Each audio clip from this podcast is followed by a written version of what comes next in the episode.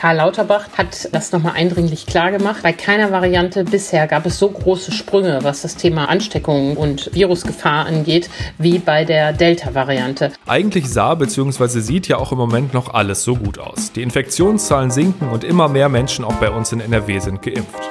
Es gibt aber auch Entwicklungen, die die Stimmung so ein bisschen kaputt machen. Über die Delta-Variante sprechen wir ja schon länger und die ist weiter auf dem Vormarsch. Und seit gestern wissen wir sicher, der CureVac-Impfstoff ist leider wirklich zu schwach. Über die Auswirkungen sprechen wir jetzt.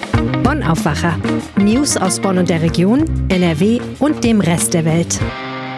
Mit Benjamin Meyer am 2. Juli 2021. Hallo zusammen. Wir starten wie gewohnt mit den Nachrichten aus Bonn und der Region. Der Streit um Honorare für den Umbau der Bonner Beethoven-Halle geht weiter. Wie der Generalanzeiger erfuhr, verlangt das umstrittene Büro NSA wegen Mehraufwands bei dem Umbau das doppelte Honorar. Das bisherige Worst-Case-Szenario der Stadt Bonn mit maximal 166 Millionen Euro Gesamtkosten ist damit hinfällig. Nun soll ein einzelner Gutachter über die Millionensummen entscheiden. Der Rat hat der Stadtverwaltung grünes Licht für die Beauftragung des Sachverständigen Hartmut Rapp gegeben. Der Beauftragte soll in zwei Schiedsverfahren den Honorarstreit beilegen. Dabei geht es um die Honorare für zwei Planungsbüros und insgesamt um Forderungen von 11 Millionen Euro. Der Objektplaner von NSA verlangt statt bisher genehmigter 10,4 Millionen Euro etwa das Doppelte. Ein weiteres Büro aus Frankfurt will zu den vereinbarten 4,7 Millionen einen Zuschlag von etwa 960.000 Euro. Falls sich beide Büros beim Gutachter durchsetzen sollten, steigen die Kosten für die Stadt Bonn auf fast 172 Millionen Euro. Seit Donnerstag sind in Bonn wieder die meisten Kinos für Filmfans geöffnet. Damit die Vorstellungen trotz Corona sicher ablaufen können, haben die Kinos teils viel Geld investiert und besondere Regeln eingeführt. Der Generalanzeiger hat bei den Bonner Kinos nachgefragt, mit welchem Konzept sie öffnen. Im Kinopolis etwa gilt eine Maskenpflicht und die Startzeiten der Filme wurden angepasst. Neben jedem Gast bleibt jeweils ein Platz frei. Im Kinosaal des Drehwerks in Wachtberg muss nicht unbedingt eine Maske getragen werden. Bei negativem Test, vollständiger Impfung oder Genesung darf die Maske abgenommen werden. Im Woki in der Bonner Innenstadt bleibt jede zweite Reihe im Kinosaal frei und zwischen den Besuchern bleibt ein Platz leer. Die Maske darf nur am Sitzplatz zum Essen und Trinken abgenommen werden. Auch die Sternlichtspiele direkt am Bonner Marktplatz haben wieder geöffnet. Raumlufttechnische Anlagen sorgen für Frischluft. Für das Rex-Kino in Endenich ist die Öffnung nicht neu. Das Kino hat bereits seit dem 24. Juni wieder geöffnet. Im Kino gilt die Maskenpflicht auch auf dem Sitzplatz. Wie das Rex hat auch die Filmbühne bereits seit dem 24. Juni wieder geöffnet. Popcorn wird in beiden Kinos allerdings nicht verkauft. Die Beschäftigten beim Ordnungsamt in Bonn werden mit Bodycams ausgestattet. Wie der Generalanzeiger erfuhr, stellt der Rat der Stadt Bonn rund 30.000 Euro für die Anschaffung bereit. Tragen sollen die Kameras die Außendienstmitarbeiter des Ordnungsamtes. Der CDU-Kreisverbandschef Christos Katsides begrüßt die Entscheidung. Zitat: Es ist unsere Pflicht, diejenigen bestmöglich zu schützen, die uns schützen. Bodycams sind Videokameras, die sichtbar getragen werden. Sie dienen der Dokumentation bei einem Einsatz. Und damit kommen wir zu unserem Hauptthema. Ich habe es ja gerade schon angesprochen. Gleich zwei Meldungen, die wir so nicht gebraucht hätten, auch wenn sie nicht besonders überraschend kommen. Immer mehr Menschen in NRW sind mit der Delta-Variante von Corona infiziert. Mittlerweile sind es 29 Prozent der Infizierten und der CureVac-Impfstoff ist nur zu 48 Prozent wirksam, also wohl zu schwach, um in der EU zugelassen zu werden. Meine Kollegin Antje Höning hat sich mit beiden Themen für die RP beschäftigt und deshalb klärt sie uns jetzt mal auf. Hallo Antje. Hallo Benjamin. Antje, lass uns mal mit der Delta-Variante starten. Ähm, wir haben ja letzte Woche schon gemeldet, dass jede zehnte Infektion in NRW darauf zurückgeht. Jetzt sind wir mittlerweile bei 29 Prozent. Ähm, was bedeutet diese Entwicklung denn jetzt? Ja, das zeigt, dass die Delta-Variante stark auf dem Vormarsch ist und das Robert-Koch-Institut, das diese Daten ja erhebt, geht davon aus, dass schon in der laufenden Woche wir bundesweit mehr als die Hälfte der Infektionen auf das Konto der Delta-Variante buchen müssen. Jetzt muss man nicht Panik kriegen. Die Zahl der Infektionen insgesamt sinkt ja auch. Noch sinkt sie. Der steigende Anteil der Delta-Variante ist sozusagen in einem sinkenden, kleiner werdenden Kuchen. Aber die große Sorge ist eben, dass sich das bald ändert und dass die Infektionszahlen, die derzeit so traumhaft niedrig sind, ähm, dann eben doch wieder hochgehen, wie wir das ja leider auch in Großbritannien erleben.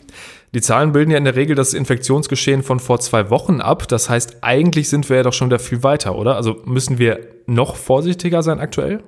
Genau, das heißt, dass wir weiter sind. Die Zahlen bilden die letzte Woche ab und schon in dieser Woche werden wir da weiter sein. Karl Lauterbach, der Gesundheitspolitiker und Epidemiologe der SPD, hat gesagt, bei keiner Variante bisher gab es so große Sprünge, was das Thema Ansteckung und Virusgefahr angeht, wie bei der Delta-Variante. Und er hat auch gesagt, Delta wird nicht die letzte sein. Das heißt insgesamt tatsächlich, man muss jetzt noch vorsichtiger sein, damit wir nicht wieder so etwas erleben wie im vergangenen Sommer. Du hast ja gerade schon gesagt, die Inzidenz ist ja trotzdem noch sehr niedrig. Ähm, Gibt es denn eine Chance, dass das trotzdem so bleibt oder müssen wir uns so oder so jetzt auf steigende Zahlen in den nächsten Wochen einstellen? Ich glaube, wir müssen uns auf steigende Zahlen einstellen. Ähm, es ist sehr gut, dass wir beim Impfen jetzt die letzten Wochen doch deutliche Fortschritte gemacht haben. Die Lieferungen klappen ja ähm, auch besser. Aber wahrscheinlich konnte man doch nicht schnell genug animpfen gegen die Wucht dieser Delta-Welle. Und deshalb die vielen Lockerungen, die wir jetzt haben, die passen eigentlich nicht zu dem Geschehen, was gerade läuft. Bleiben wir doch mal beim Impfen. Ähm, was bedeutet das alles denn für die Impfkampagne? Ja, für die Impfkampagne ist das in dreifacher Hinsicht eine Herausforderung. Zum einen ist die Frage, was bedeutet das für die Impfung mit AstraZeneca? Zum zweiten, was bedeutet das für die Kinderimpfung? Und zum dritten, was bedeutet das für die Auffrischungsimpfung?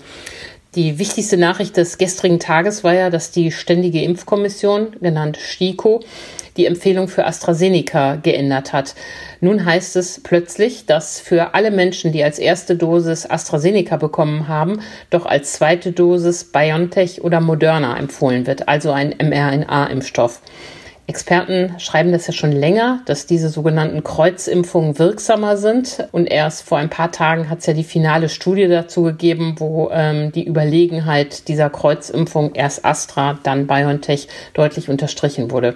Jetzt hat die STIKO ihre Empfehlung geändert, allerdings ohne das in irgendeiner Weise einzubetten. Und so, finde ich, lässt sie die Menschen sehr alleine. Was bedeutet das denn jetzt für Menschen, die schon zweimal mit AstraZeneca geimpft sind? Haben die faktisch keinen Schutz? Da muss man ja mal was zu sagen. Und was bedeutet das für die Menschen, die in den nächsten Tagen und Wochen einen Impftermin mit AstraZeneca haben, um die zweite Dosis zu bekommen? Können die da switchen? Müssen die da nicht hingehen?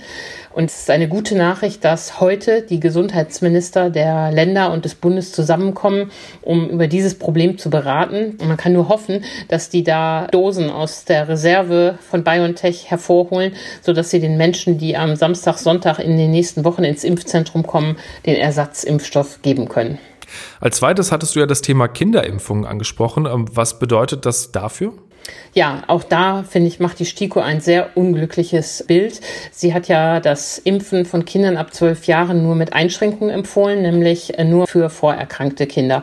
Die Europäische Arzneibehörde hat ja klar gesagt, der Impfstoff ist für Kinder ab zwölf zugelassen. Mit dieser Einschränkung der STIKO im Rücken haben Ärzte, Kinderärzte auch äh, zu Recht Bedenken, das jetzt an Kinder ab zwölf zu vergeben. Und Eltern, die dies gerne möchten, haben nun wirklich Probleme in NRW, da einen äh, Impftermin beim Kinderarzt zu bekommen, weil die da äh, mit Blick auf die STIKO ein bisschen auf der Bremse stehen. Der Druck wächst aber. Der Kanzleramtsminister Helge Braun hat in einem Interview mit der Stuttgarter Zeitung gesagt, dass er hofft, dass die STIKO auch beim Kinderimpfen zu einer generelleren Empfehlung kommen wird.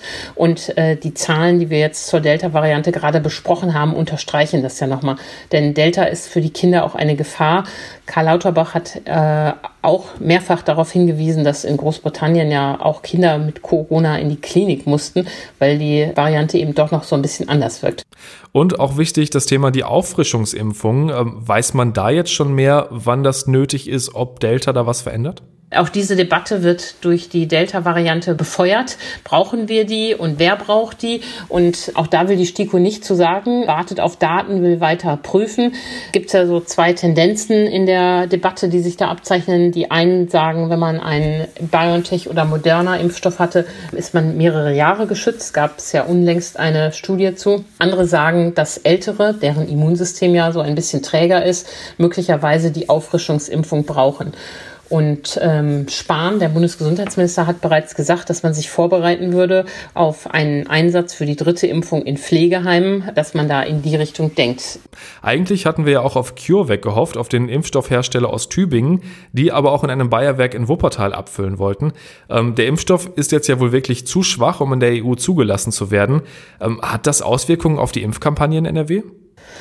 Also erstmal ist es für NRW äh, schade. Äh, das war ja eine tolle Kooperation, die CureVac und Bayer da eingegangen sind. Und Bayer rüstet sein Werk in Wuppertal ja entsprechend auch um.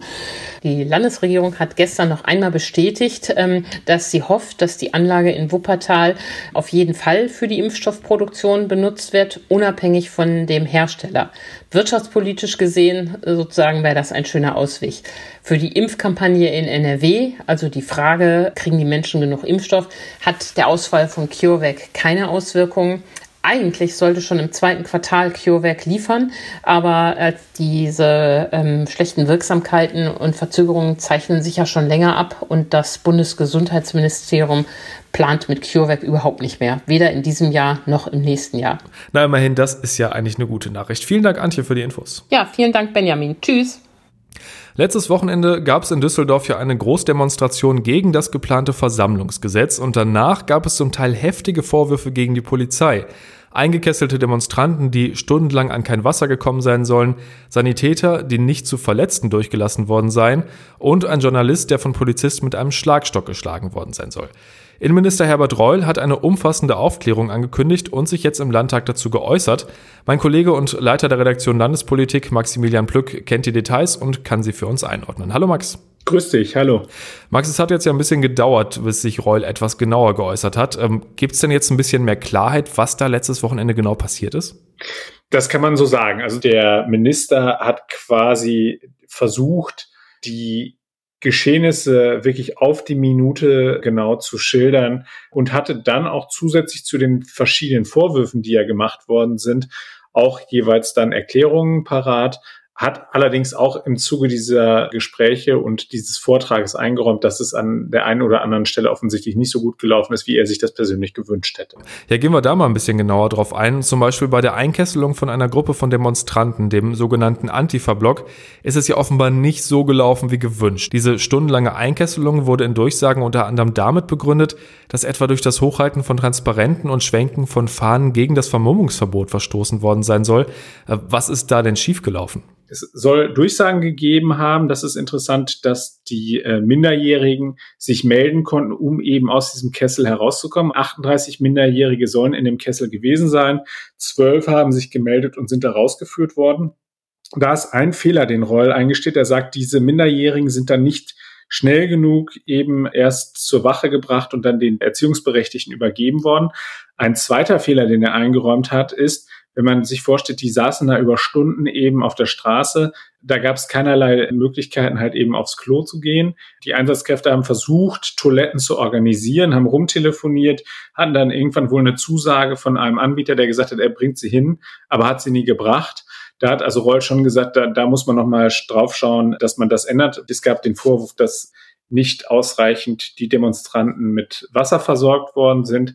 Da hat aber der äh, Minister gesagt, nein, das sei nicht so gewesen. Er hat gesagt, da seien um 19.31 Uhr seien 600 Flaschen Wasser, jeweils ein halber Liter äh, an zwei Ausgabepunkten bereitgestellt worden. Er hat aber auch nochmal darauf hingewiesen, dass aus Gründen die äh, Demonstrationsteilnehmer auch teilweise das Wasser nicht angenommen hätten. Also es war so ein bisschen wieder das schwarze Peter-Spiel. Äh, man hat versucht sozusagen, sich so die Bälle zuzuschieben. Äh, wenn ich da mal einhaken darf, das klingt so ein bisschen nach, der eine sagt das, der andere sagt das. Man muss sagen, die Wahrheit wird irgendwo in der Mitte liegen. Wenn man sich die Videos, die mittlerweile im Netz verfügbar sind, anschaut, sieht man, dass es da mitnichten Demonstranten waren, die allesamt friedlich gewesen sind. Also da hat er gesagt, dass ungefähr ein Drittel da auf jeden Fall, naja, sagen wir mal, zumindest dem Verfassungsschutz da ins Auge gestochen haben. Also das, was vor allem, glaube ich, jetzt sehr schwer ins Gewicht fällt, ist eben, dass diese Einkesselung zu einem Zeitpunkt stattgefunden hat, wo sich die Gruppen auch schon miteinander vermischt haben. Das war ganz klar.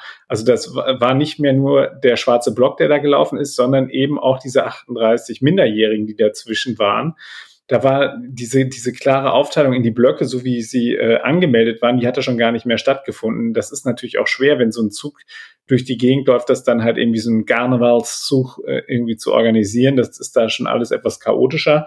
Aber das wird auf jeden Fall uns die kommenden Tage, würde ich jetzt mal sagen, noch sehr stark weiter beschäftigen. Und es wird jetzt halt eben nochmal ein Licht darauf werfen, auf diese Maßnahmen, die Reul in seinem Versammlungsgesetz geplant hat. Da gibt es ja verschiedene Themen, die halt eben von den Gegnern kritisch gesehen werden. Und da wird es deutliche Anpassungen an diesem Gesetz geben. Sicherlich nicht zuletzt auch auf Druck der FDP, die nämlich meines Erachtens jetzt ein bisschen wach geworden ist, nachdem sie von der Bundespolitik auch beigebogen bekommen hat, dass äh, das, was da äh, von dem CDU geführten Ministerium geplant ist, womöglich nicht mit den Freiheitsrechten zu vereinbaren ist, die die FDP ja immer so schön hochhält. Worüber wir jetzt noch nicht gesprochen haben, ist der Vorfall mit einem Fotografen, der bei der Demo geschlagen worden sein soll von Polizisten. Äh, was gab es da für Details zu? Bevor sozusagen sich die Sache mit dem Polizisten ereignet hat, haben aus dem Block der Antifa verschiedene Demonstrationsteilnehmer drei Polizisten angegriffen, so schildert es Reul. Die sind teilweise mit Straßenabsperrungen beworfen worden, die sind mit Fahnenstangen geschlagen worden und hätten dann in ihrer Not Unterstützungskräfte angefordert. Diese Unterstützungskräfte sollen dann gekommen sein und sollen dann auch versucht haben, eben dort die Lage äh, in den Griff zu bekommen, auch unter Anwendung von Gewalt. So, und da ist dann dieser Fotograf, der im Auftrag der DPA unterwegs war, zwischen die Fronten geraten, so hat es Reul dargestellt. Und er hat sich da sehr vorsichtig geäußert, weil es ein laufendes Strafverfahren gibt. Der Fotograf hatte angekündigt, dass er Strafanzeige stellen will. Das hat dann die Polizei von sich aus selbst getan und hat dann eine Strafanzeige gestellt. Da gibt es jetzt entsprechende Ermittlungen so wie Reul es dargestellt hat, er berief sich da auf ein YouTube-Video, sei genau zu erkennen gewesen, dass es sich bei dem Fotografen eben um einen Journalisten handelte und nicht um einen Demonstrationsteilnehmer. Und das macht die Sache so wahnsinnig spannend, weil dieser Vorwurf, dass dort auch entschieden gegen Journalisten vorgegangen worden sei, der ist, wiegt natürlich schwer. Es wird jetzt geschaut, ob die Darstellung des Fotografen stimmt, der gesagt hat, dass er wirklich geschlagen worden sei mit dem Schlagstock mehrfach. Reul stellt es so dar, als gehe er davon aus, dass er damit sozusagen abgedrängt worden sei, also dass es keine, kein Schlagen gab. Er hat aber auch eingeräumt, dass auch das alleine schon unangenehm ist. Er hat da jetzt klar Aufklärung angekündigt. Das übernimmt dann jetzt allerdings dann, wie gesagt, die Staatsanwaltschaft. Die Ereignisse rund um die Demo gegen das geplante Versammlungsgesetz und das Gesetz selber werden uns also wahrscheinlich noch weiter beschäftigen. Maximilian Plück mit den Infos. Danke dir. Sehr gerne.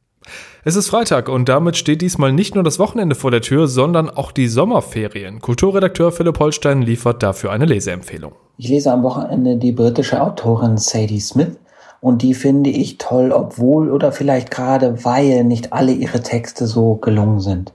Sadie Smith geht aufs Ganze, sie wagt etwas, sie schreibt über die Themen der unmittelbaren Gegenwart, über das Prekariat, Identitätsunterschiede, über Brexit und Trump und die Popkultur und nun ist ihr erster Kurzgeschichtenband erschienen.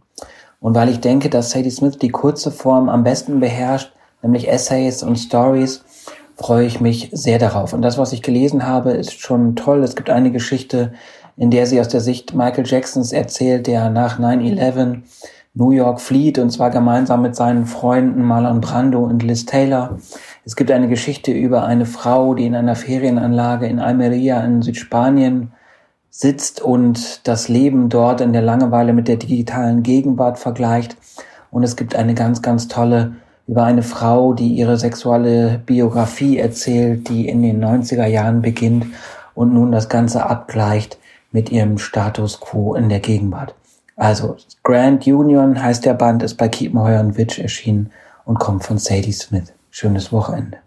Und ein Artikel mit weiteren Tipps fürs Wochenende, zum Beispiel einer Doku über Jennifer Aniston, haben wir euch in den Show Notes markiert. Schauen wir zum Schluss noch aufs Wetter. Das sieht heute wieder ein bisschen freundlicher aus. Erstmal noch viele Wolken und auch ein paar Schauer. Im Laufe des Tages lockert es dann aber auf bei 19 bis 24 Grad. Morgen machen wir das dann genau andersrum. Erst schön und sonnig und gegen Nachmittag kommen dann mehr und mehr Wolken und auch Schauer dazu bei dann um die 26 Grad. Und das war der Aufwacher am 2. Juli 2021. Habt einen schönen Tag und ein schönes Wochenende. Bis dann. Mehr Nachrichten aus Bonn und der Region gibt's jederzeit beim Generalanzeiger. Schaut vorbei auf ga.de.